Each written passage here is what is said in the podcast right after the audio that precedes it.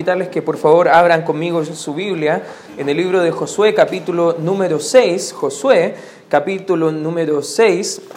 Y nos guste o no, la vida cristiana implica muchos retos, perdón, conflictos, nos guste o no nos guste, vamos a enfrentar problemas, vamos como iglesia a lo mejor en algún momento a enfrentar conflictos internos o probablemente vamos a enfrentar conflictos con gente de afuera de la iglesia porque la vida en cierta forma está llena de conflictos.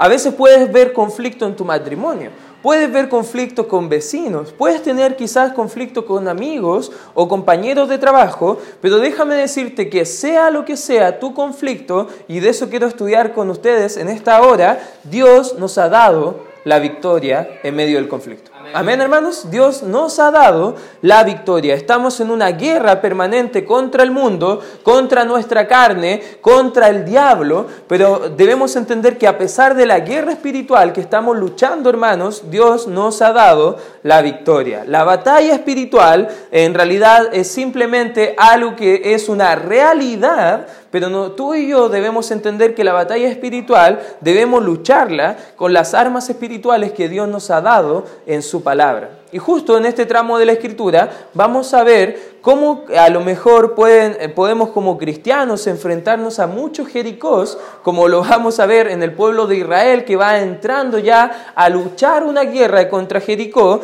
pero nosotros como cristianos quizás vamos a enfrentarnos a muchos Jericós en la vida diaria y a menudo nos vamos a sentir tentados a darnos por vencido como los diez espías lo hicieron en Cades Barnea, pero tú y yo hermanos no nos debemos tentar a tirar la toalla, a derrotarnos en los conflictos de esta vida, que ninguna muralla, hermano, vamos a ver el día de hoy que ninguna muralla es lo suficiente grande, lo suficientemente fuerte para ser enfrentada de parte de Dios con nosotros. Hermano, hay grandes murallas que estamos enfrentando quizás grandes problemas que usted lo mira y usted puede pensar, yo no puedo entrar y derrotar o luchar contra esta muralla porque es demasiado fuerte en realidad para enfrentarme yo contra ella. Pero hermanos, debemos entender que Dios nos ha dado la victoria. Amén. el Señor al cual servimos es un Señor mucho más fuerte, mucho más poderoso y por la fe podemos ganar la victoria y podemos tomar posesión de la herencia que Dios quiere para nosotros. Justo en el tramo del libro de Josué, capítulo 6, vemos esta, eh, esta interesante historia que vamos a ver cómo Dios detalladamente le dijo al pueblo de Israel cómo iba a dar esta victoria. Acompáñenme por favor al versículo número 1 del capítulo 6 y dice la escritura, ahora Jericó estaba cerrada, bien cerrada. A causa de los hijos de Israel, nadie entraba ni salía. Mas Jehová dijo a Josué, mira, yo he entregado en tu mano a Jericó y a su rey con sus varones de guerra. Rodearéis pues la ciudad, todos los hombres de guerra, yendo alrededor de la ciudad una vez, esto haréis durante seis días y siete sacerdotes llevarán siete bocinas de cuernos de carnero delante del arca, y al séptimo día daréis siete vueltas a la ciudad, y los sacerdotes tocarán las bocinas. Y cuando toquen prolongadamente el cuerno de carnero, así que oigas el sonido de la bocina, todo el pueblo gritará a gran voz, y el muro de la ciudad caerá, entonces subirá el pueblo, cada uno derecho hacia delante. Es fácil ver, hermanos, en esta historia de por qué vemos que Dios nos da la victoria. Pero antes de entrar en cada detalle del pasaje, debemos entender que Dios siempre va a dar la victoria cuando su pueblo está unido. Dios va a dar la victoria cuando su pueblo no solamente está unido, pero siguiendo las instrucciones que el Señor nos da. Por ende, como el pueblo de Dios, como la iglesia del Señor Jesucristo, podemos ver cuatro principios en este tramo de la Escritura que nos pueden animar que en esta batalla, en esta guerra, la podemos lograr, eh, podemos lograr vencer con, con la victoria que ya nos ha dado el Señor. En primer lugar, el primer principio que podemos ver, hermanos, en esta hora, es que el pueblo obedeció a sus líderes espirituales. Si escuchamos las órdenes de nuestro capitán, el, el, manda más, el rey de reyes, el señor de señores, aquel que nos ha dado la victoria, sabes que cuando las obedecemos, Él nos va a dar esa victoria. Pero como tú y yo podemos escuchar la voz de Dios en la actualidad, no vas a ir a tu cama a lo mejor tratando de escuchar la voz de Dios porque Dios no está revelándose de esa forma hoy en día. No tampoco vas a ir a una zarza ardiendo o a una ligustrina ardiendo porque Dios no te va a hablar ahí a través del fuego. No tienes que ir a echar suertes o ver en las cartas qué Dios quiere para ti sino que las órdenes de forma directa Dios las da a través de su palabra y también en la iglesia a través de consejeros espirituales que nos pueden ayudar a entender qué es lo que Dios quiere para nuestra vida. Podemos ver acá en el libro de Josué, incluso en el capítulo 1, notamos que hay una cadena espiritual de mando y aquí la vemos en acción esta cadena, como el pueblo está poniendo en práctica lo que el líder espiritual, en este caso Josué, va a traspasar al pueblo de Israel. Versículo 6 dice, llamando pues Josué, hijo de Nun, a los sacerdotes, les dijo, llevad el arca del pacto y siete sacerdotes lleven bocinas de cuernos de carnero delante del arca de Jehová, y dijo al pueblo, pasad y rodead la ciudad, y los que estaban armados pasarán delante del arca de Jehová. Y así que Josué hubo hablado al pueblo, los siete sacerdotes, llevando las siete bocinas de cuernos de carnero, pasaron delante del arca de Jehová y tocaron las bocinas, y el arca del pacto de Jehová los seguía. Y los hombres armados iban delante de los sacerdotes que tocaban las bocinas y la retaguardia iba tras el arca mientras las bocinas sonaban continuamente. Tú puedes ver que el Señor dio instrucciones bien detalladas a Josué, pero Josué, como un líder espiritual, no solamente él dijo, acá están las órdenes que yo te quiero dar, pero él involucró a otros líderes espirituales. Y el liderazgo espiritual, el liderazgo bíblico al cual tú y yo debemos seguir, debe ser un liderazgo basado en las órdenes expresas que Dios quiere dar a cada uno de nosotros. ¿Cómo podemos evaluar si un liderazgo es sano o no es sano? Dependiendo de cuánta Biblia y cuánta voluntad de Dios podamos ver en sus consejos y en sus acciones. Lamentablemente hay muchas iglesias hoy en día que tienen liderazgo, pero que no es un liderazgo bíblico. No es un liderazgo basado en lo que Dios quiere para el pueblo, sino en lo que muchas veces el hombre eh, quiere para la iglesia. Y eso no puede ser, hermano. En realidad el pueblo debe obedecer a sus líderes siempre y cuando sus líderes estén dando un consejo o la dirección que está mostrando la palabra de Dios. El pueblo escuchó la palabra de Dios y de sus líderes y obedeció lo que Dios estaba ordenando, porque así manifestaron su unidad, cooperación y un solo sentir en las filas de Dios. ¿Y sabe lo que Dios va a hacer más adelante? Les va a dar la victoria. Cuando una iglesia no está siguiendo las órdenes de Dios, cuando una iglesia está en, literalmente afrenta contra el liderazgo espiritual, no es una iglesia que puede progresar con los fines que Dios quiere que podamos progresar. Imagínate que como iglesia tenemos propósitos bien claros en la escritura, pero tristemente hay iglesias que más se interesan en otro tipo de, propósitos que no tienen nada que ver con la gran comisión. Hay iglesias centradas en el compañerismo y no hay nada de malo en tener compañerismo. Amén, hermanos, no es nada de malo tener amistades, tener una vida eclesiástica que podamos amarnos unos a otros, desarrollar amistades, pero el propósito principal de la iglesia no está en generar compañerismo.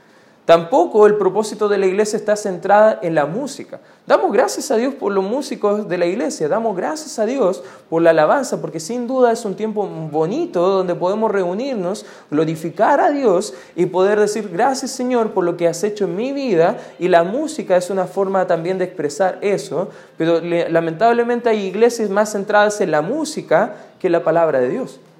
Hermano, usted lo que puede ver en la palabra de Dios de forma clara, debemos entender que el liderazgo espiritual va a ser un liderazgo correcto si está transmitiendo la visión bíblica a las personas de la congregación. Porque el pueblo puede estar unido por un propósito equivocado. Y eso no es lo que vemos acá en el tramo de la escritura. Vemos que hay una dirección clara, vemos que hay órdenes claras y vemos que hay un Dios que está ayudando a que este pueblo tenga la victoria en los propósitos claros que Dios quiere para su vida. Guarde su espacio ahí en Josué y acompáñenme por favor al libro de Efesios, porque el propósito del liderazgo espiritual es en parte que nosotros podamos entender la voluntad de Dios y poder ser obedientes a la voluntad de Dios. Fíjate lo que dice el libro de Efesios, capítulo 4, fíjate lo que dice el versículo número 11, eh, está hablando de que Dios constituyó el liderazgo espiritual, pastores, maestros, para el fin, el versículo 12, a fin de perfeccionar a los santos para la obra del ministerio, para la edificación del cuerpo de Cristo. ¿Sabes para qué está el liderazgo espiritual en la iglesia? Para que tú, santo de Dios, tú creyente en Jesucristo, puedas estar unido con la iglesia, edificándola y sirviendo al Señor que estamos adorando y sirviendo. Hermano, el liderazgo espiritual no tiene que hacer toda la obra. El liderazgo correcto va a ayudar a que la iglesia comience a realizar la obra. Amén. ¿Sabes que no es tarea solo del pastor ganar almas? Es la tarea de la iglesia completa. Amén, hermanos. Y eso es algo que vemos claramente en la Escritura. No es algo que podamos especular, sino que tenemos una tarea bien clara y ustedes, hermanos, como santos, como miembros de la iglesia, debemos estar prestando atención para realizar la obra que Dios quiere hacer en nuestra vida. Fíjese lo que sigue diciendo el versículo número 13, hasta que todos lleguemos a la unidad de la fe y del conocimiento del Hijo de Dios a un varón perfecto, a la medida de la estatura de la plenitud de Cristo, para que ya no seamos, dice la Escritura, niños fluctuantes, llevados por doquiera de todo viento de doctrina, por estratagema de hombres para que para engañar emplean con astucia las artimañas del error, sino que siguiendo la verdad en amor, fíjate lo que dice la Escritura, crezcamos en todo en aquel que es la cabeza, esto es Cristo. Eso es el propósito del liderazgo espiritual, que el liderazgo esté guiando mediante las direcciones que da la cabeza, que es el Señor Jesucristo. Hermanos, podemos estar filosofando de qué quiere usted como iglesia. Pero no se trata tanto de lo que usted quiere, sino de lo que Dios quiere. Amén. De eso se trata, que podamos servir y entender los propósitos de la iglesia. Justo ahí había una persona tratando de decir amén, pero justo se cerró la puerta y no pudo decir amén. Pero eso podemos ver que el pueblo obedeció a sus líderes espirituales y vemos que Dios dio la victoria. Fíjate, vuelve conmigo por favor al libro de Josué.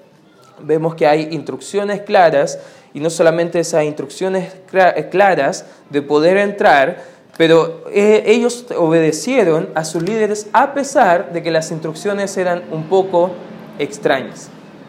¿Te fijas entrando a una guerra con gente de guerra y en vez de entrar derechito a la, a la batalla, recuerden todo lo que han pasado? Han pasado por el mar, ya de una forma milagrosa, el Señor mostró todo su poder. Vemos que de una forma interesante, como vimos la semana pasada, Dios ordenó que los varones de guerra tuvieran una operación bastante dolorosa para los hombres, para poder ver que Dios iba a dar la victoria. Y ahora vemos que las personas podían haber entrado con mucho orgullo a pelear la batalla, pero interesantemente el Señor decidió usar unas estrategias bien, bien extrañas, bien diferentes.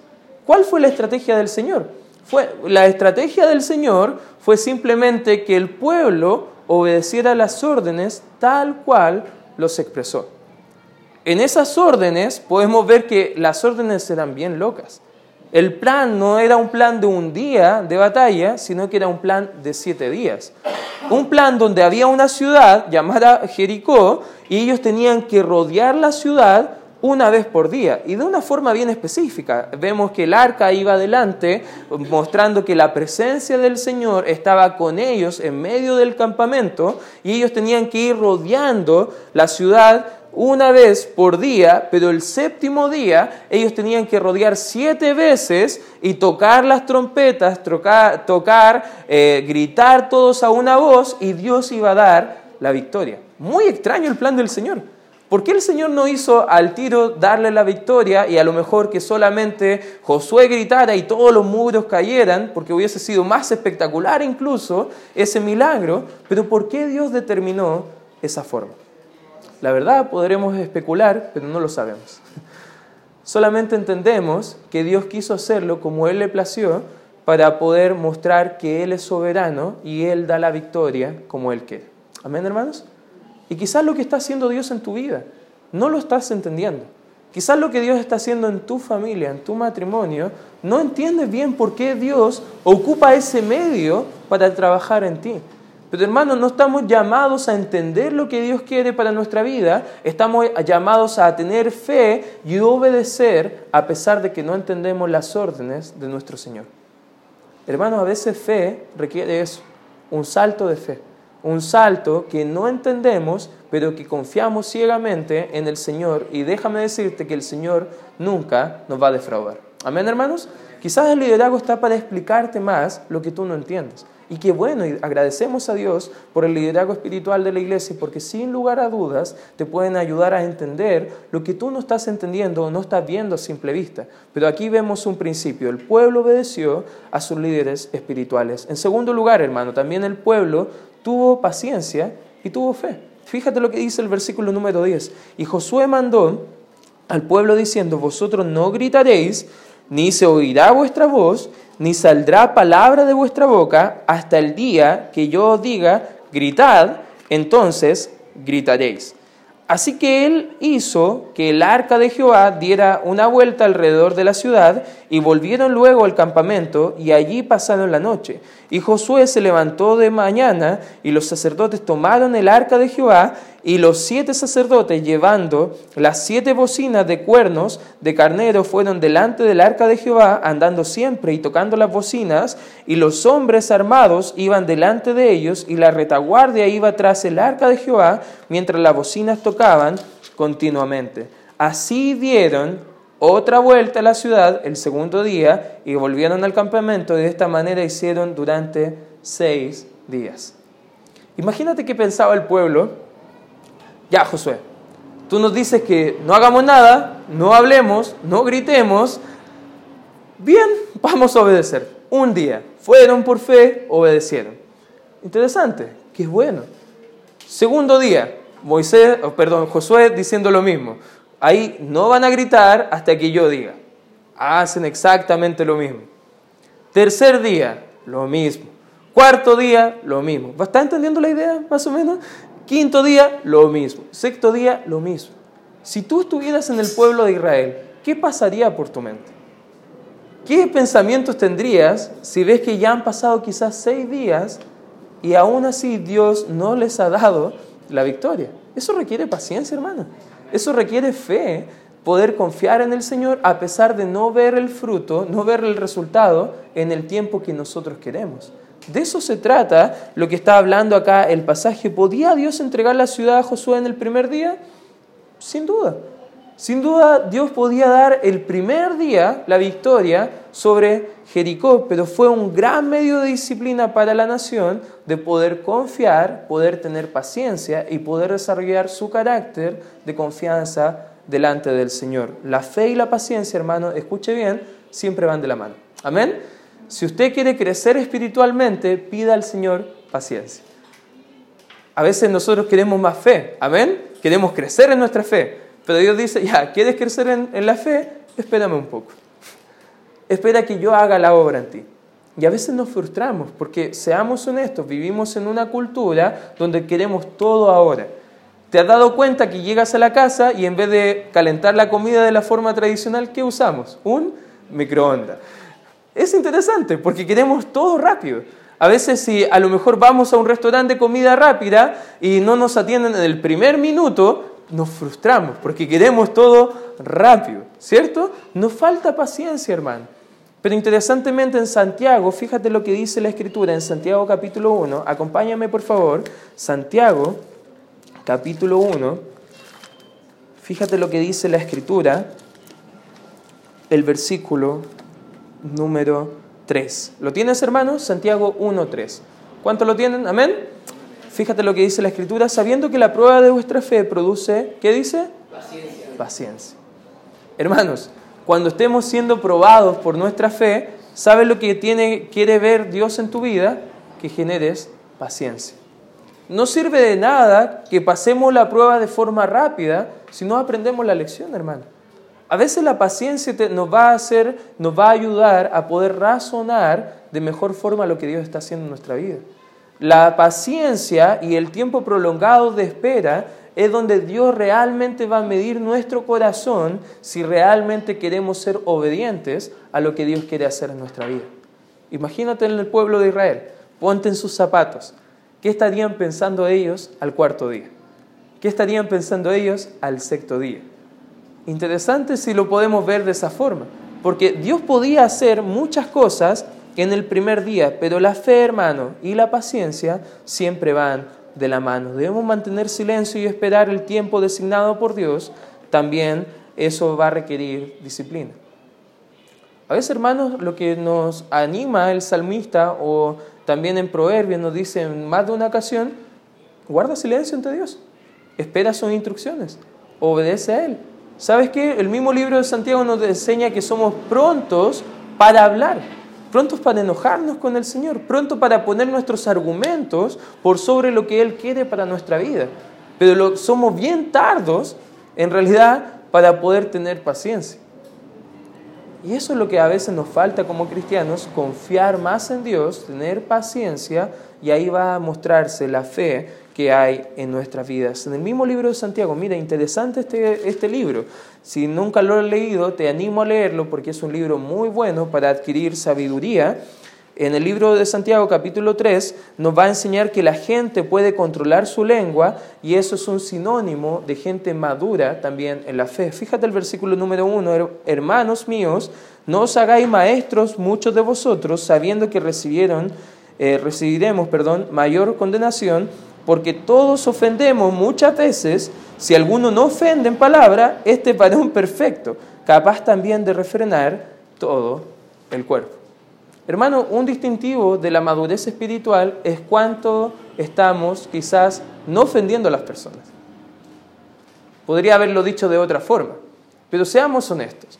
¿Cuántas veces has escuchado hablar de una persona que se ha ofendido en alguna iglesia? Amén. ¿Has escuchado hablar que a lo mejor el líder ha dicho algo que ha ofendido a alguna persona? ¿O has escuchado hablar de que un hermano dijo algo en el tiempo incorrecto, de la forma incorrecta, y personas se han ofendido?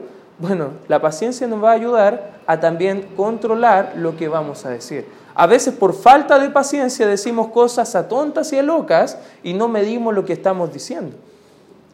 Hermanos, nos falta paciencia. Amén. Y como iglesia, si queremos tener la victoria del Señor, debemos orar por paciencia y orar para que esa paciencia pueda ser puesta en práctica mediante la obediencia inmediata del Señor. Hermano, cómo tú hablas va a demostrar tu vida espiritual. Volvamos a Josué capítulo número 6. Fíjate el tercer principio, no solamente el pueblo obedeció, no solamente el pueblo tuvo paciencia y fe, pero también el pueblo confió en Dios para lo imposible. Capítulo número 6, fíjate lo que dice el versículo número 15 y 16 de la Escritura. Al séptimo día, dice el versículo número 15, se levantaron al despuntar el alba y dieron vuelta a la ciudad de la misma manera siete veces. Solamente este día dieron vuelta alrededor de ella siete veces. Y cuando los sacerdotes tocaron la bocina la séptima vez, Josué dijo al pueblo, gritad, porque Jehová os ha entregado la ciudad. Es loco este relato, me encanta este relato, porque aquí todas las personas, quizás después de seis días rodeando la ciudad, podrían pensar, ah, mañana a lo mejor vamos a volver a hacer lo mismo y no va a ocurrir nada. Pero cambiaron los planes el último día, el séptimo día, y en vez de dar una vuelta, dieron siete vueltas. Y ahora vemos que Josué dice, griten. No sé si alguna vez ha hecho el intento rodeando tu manzana, a lo mejor. He escuchado de iglesias que ha hecho cosas bien locas y diciendo, no, Dios nos ha dado la victoria y han rodeado a lo mejor cuadras haciendo como el plan de Jericó y después han gritado y lo único que han tenido a lo mejor es agua de los vecinos o, o reclamo, pero en realidad no han tenido el mismo plan, porque vemos que ese plan fue efectivo para hacer lo imposible en ese tiempo. En nuestro tiempo vemos instrucciones claras para la iglesia de hacer las cosas de otra forma. No tenemos que seguir en, cierta, en ciencia cierta este mismo plan también para conquistar nuestra comunidad. No, el plan de Dios para conquistar la comunidad es predicar el Evangelio. Amén, hermanos. Es ir a ganar personas con el Evangelio de Cristo de forma personal Pero acá vemos una obra que era completamente imposible. ¿Quién ha oído de, que hayan tomado una ciudad usando gritos y trompetas como armas? Estoy viendo series que hablan de guerra y me gustan las series que tienen que ver con la historia porque muestran más o menos los fuertes, muestran los, los, muros y cómo están los arqueros matando a las personas y cosas por el estilo. Pero interesante que cada vez que iban a conquistar, vemos en la historia que gente quería conquistar una ciudad, eh, lo que más podía eh, eh, retrasar la conquista de esa ciudad eran las murallas. Una ciudad sin murallas era una ciudad sin protección. Y una ciudad sin protección era fácil de conquistar. Pero interesantemente, Jericó era una ciudad reconocida por sus grandes muros. No era como lo dicen en el National Geographic, que los muros eran pequeñitos y por eso cuando gritaron todos un pueblo de, no sé, un millón de personas, ahí se cayó porque, obvio, si era el muro pequeñito y todos están gritando, la zona... No, no era eso lo que estaba pasando, hermano. Era algo mucho más espectacular lo que está pasando y está mostrando el libro de Josué. Vemos que hay un milagro acá obrando, pero no es, lo estaban haciendo las personas, era Dios que estaba con ellos y esto quería decir que esa obra simplemente era pura obra del Señor. Hermano, quizás podemos ver en la palabra de Dios, ver mandatos que tenemos como iglesia de ir y predicar el Evangelio de toda criatura. Y podemos decir, eso es imposible. No lo podemos hacer en nuestra generación. No lo puedo hacer con mi familia, no lo puedo hacer con mi iglesia. Pero podemos ver que Dios hace cosas locas y es un Dios de imposibles. Amén, hermanos.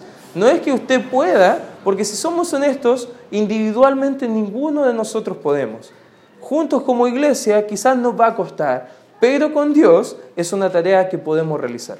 Amén, hermanos. Dios es un Dios de imposibles. Con Dios todas las cosas pueden ser posibles. En Lucas capítulo 1, mira, acompáñenme por favor, Lucas capítulo 1, versículo 37. Lucas capítulo 1, versículo 37. Fíjate lo que dice la escritura, porque nada hay imposible. ¿Para quién? Para Dios. ¿Hay algo imposible para el Señor? ¿Hay algún problema tan grande que Dios no pueda manejar? ¿Hay algún conflicto que no pueda tener solución? Hermanos, para Dios todo es posible. Usted puede ver vidas de personas y poder pensar, el Señor eh, nunca puede cambiar a esta persona. No, esta persona nunca puede cambiar. Esta persona siempre va a ser tal cual como la, como la hemos conocido. Hermano, no tienta a Dios. Dios puede hacer cosas imposibles. Amén. Lo que es imposible para el hombre es posible para el Señor, dice la Escritura. El pueblo confió en Dios para lo imposible. ¿Y sabe qué pasó? Dios no los defraudó. Dios dio la victoria. Y en cuarto lugar y último, hermano, el pueblo dedicó su victoria al Señor. Vuelva conmigo, Josué. Fíjate lo que debemos en el versículo 17. Y será la ciudad, dice la Escritura, anatema a Jehová, con todas las cosas que están en ella, solamente Raab la ramera vivirá con todos los que estén en su casa con ella, por cuanto escondió a los mensajeros que enviamos, pero vosotros guardaos del anatema, ni toquéis, ni tomaréis alguna cosa del anatema, no sea que hagáis anatema el campamento de Israel y lo turbéis. Mas toda la plata y el oro y los utensilios de bronce y de hierro sean, que dice la Escritura, consagrados a Jehová. Y entren en el tesoro de Jehová. Versículo 20. Entonces el pueblo gritó y los sacerdotes tocaron las bocinas. Y aconteció que cuando el pueblo hubo oído el sonido de la bocina, gritó con gran vocerío y el muro se derrumbó. El pueblo subió luego a la ciudad, cada uno derecho hacia adelante, y la tomaron. Y destruyeron a filo de espada todo lo que la ciudad había hombres, mujeres, jóvenes y viejos, hasta los bueyes, las ovejas y los asnos. Mas Josué dijo a los dos hombres que habían reconocido la tierra, entrad en casa de la mujer ramera y haced salir de ahí a la mujer y a todo lo que fue suyo, como lo jurasteis. Y ahí tú puedes seguir viendo la escritura, cómo sigue viéndose todo este cuadro de guerra y están conquistando y dedicando, consagrando cosas al Señor. Y el versículo 27 dice, estaba pues Jehová con Josué y su nombre se divulgó por toda la tierra. Vemos que en todo este proceso, al final cuando Dios dio la victoria, vemos que el pueblo dedicó esa victoria al Señor. algo interesante que podemos ver, que muchas veces cuando estamos enfrentando la batalla, requerimos mucha fe. Confiamos en el Señor. Dedicamos quizás todas nuestras ganas de buscar la voluntad del Señor. Pero interesantemente, cuando Dios ya nos ha dado la victoria, nos olvidamos de que Él nos ha dado la victoria. Y quizás no estamos cumpliendo las promesas que hicimos previo a tener esa victoria. O probablemente nos olvidamos rápidamente de que solamente por Dios hemos tenido la victoria en algún área de nuestra vida. El pueblo dedicó esa victoria al Señor. El botín de la ciudad fue dedicado al Señor. Debían matarse a las personas que vemos ahí, salvo Raab. Y eso podemos ver que era parte de ser obedientes hasta la última palabra que Dios había mandado para el pueblo. Dios les dio a Israel ese día una victoria total sobre Jericó porque ellos confiaron en Dios y confiaron en su palabra. Hermano, quizás estás viviendo en derrota y no en victoria porque no estás confiando totalmente en el Señor. O probablemente no estás dispuesto a darle la honra y la gloria a Dios después que vas a enfrentar esa victoria. Dios nunca nos va a dar algo que nos enorgullezca más o nos ayude a apartarnos más de Él. Probablemente Dios no te ha dado la victoria sobre ese pecado, sobre esa, esa, esa relación o sobre esa persona, porque probablemente no sepas ahora manejar la, la victoria, no sepas manejar el éxito. Por ende, acá vemos algunas lecciones prácticas para enfrentar nuestros Jericós en nuestra vida. Anote rápidamente, en primer lugar podemos ver que el soldado cristiano que quiere luchar de la mejor forma debe postrarse antes de la batalla. Hermano, el cristiano no pelea sus batallas solos, el cristiano pelea sus batallas de rodillas. Amén, hermanos. El cristiano pelea confiando en el Señor. Ganamos nuestras batallas sobre nuestras rodillas y postrados ante el Señor. Me encantó la canción que cantamos antes del mensaje porque esa debe ser la actitud del cristiano postrarnos ante los pies del Señor, decirle al Señor, Señor, hágase conforme a tu voluntad, no mi voluntad. Señor, solamente quiero ser obediente a lo que tú quieres. Y déjame decirte que cuando tenemos esa actitud, el Señor sí nos va a dar la victoria. Otra lección práctica es que nadie puede tomar una ciudad solo. No necesitamos unos a otros, hermano. El cristiano no es un llanero solitario. El cristiano necesita a otros cristianos para poder realizar la obra del Señor. Amén, hermanos. Por eso nos congregamos. Es parte de los beneficios de ser parte de una iglesia. Es parte de los beneficios de poder realizar la obra juntos. Tú solo no puedes glorificar al Señor de la manera que juntos sí lo podemos hacer. Necesitamos los unos de los otros para conquistar reinos para el Señor para poder conquistar nuestra ciudad, poder conquistar nuestra comuna, conquistar nuestro sector. Y si tú y yo no estamos dispuestos a trabajar en equipo, probablemente no vamos a poder conquistar o tener la victoria sobre lo que Dios quiere hacer en nuestras vidas. Hermano, ningún cristiano puede tomar una ciudad solo. En tercer lugar, otra aplicación práctica para nosotros, cuando seguimos el plan de Dios, Él gana la batalla y recibe la gloria. Amén. Hermano, cuando tú tienes una victoria en un área de tu vida, ¿quién se lleva la gloria? ¿Se la lleva el Señor o te la está llevando tú? Quizás podemos ganar con nuestros propios planes y llevarnos la gloria, pero no por mucho tiempo, hermano. Porque toda la gloria del Señor y Él no comparte su gloria con nadie. Amén. Eso es algo que nosotros debemos entender. En cuarto lugar, hermano, debes entender que la incredulidad mira a las murallas y a los gigantes, pero la fe mira al Señor. Quizás no estás teniendo victoria sobre ese pecado porque a lo mejor estás mirando que el pecado es más grande que el Señor. Y quizás eso ha, pasado porque en tu corazón ha surgido incredulidad de la palabra de Dios. Hermano, deja de lado todo eso. Confía en el Señor. Ten fe en que Dios puede hacer la obra. Alguien dijo, obstáculos son aquellas cosas horrendas que vemos cuando nos apartamos nuestros ojos de la meta que Dios quiere para nosotros. ¿Cuándo vemos obstáculos o cuando vemos oportunidades? La fe mira oportunidades, la incredulidad mira obstáculos, hermano. Los obstáculos son horrendos. Los obstáculos hizo que la nación de Israel vagara por 40 años, pero la fe hizo que el pueblo entrara después de siete días a tomar una, una ciudad entera con la ayuda del Señor. Hermano, la incredulidad es el camino largo. la fe es el camino corto. A pesar de que nosotros podamos ver con mucha paciencia que Dios no obra en el tiempo que nosotros queremos que obre. Pero la fe nos va a ayudar a confiar más en el Señor, en sus propósitos, en su victoria. ¿Estás listo para luchar y obtener la victoria por fe, hermano? ¿Estás listo para poder ver cómo el pueblo de Israel seguir las órdenes, los métodos de Dios y confiar en los planes de Dios? Debemos entender que Dios ya nos ha dado la victoria. Dios ya nos ha hecho más que vencedores. Pero no te, no te desanimes, hermano. No luches en tus propias fuerzas. Pelea con el Señor cada batalla y pelealas de rodillas. Y te quiero animar a eso en esta tarde, hermano. Que entiendas que con el Señor ya tenemos la victoria. Amén. Vamos a orar. Gracias, Padre, por este tiempo estudiando tu palabra. Te ruego, Señor, que puedas ayudarnos a comprender lo que tú quieres hacer en nuestras vidas y te damos toda la honra y la gloria de vida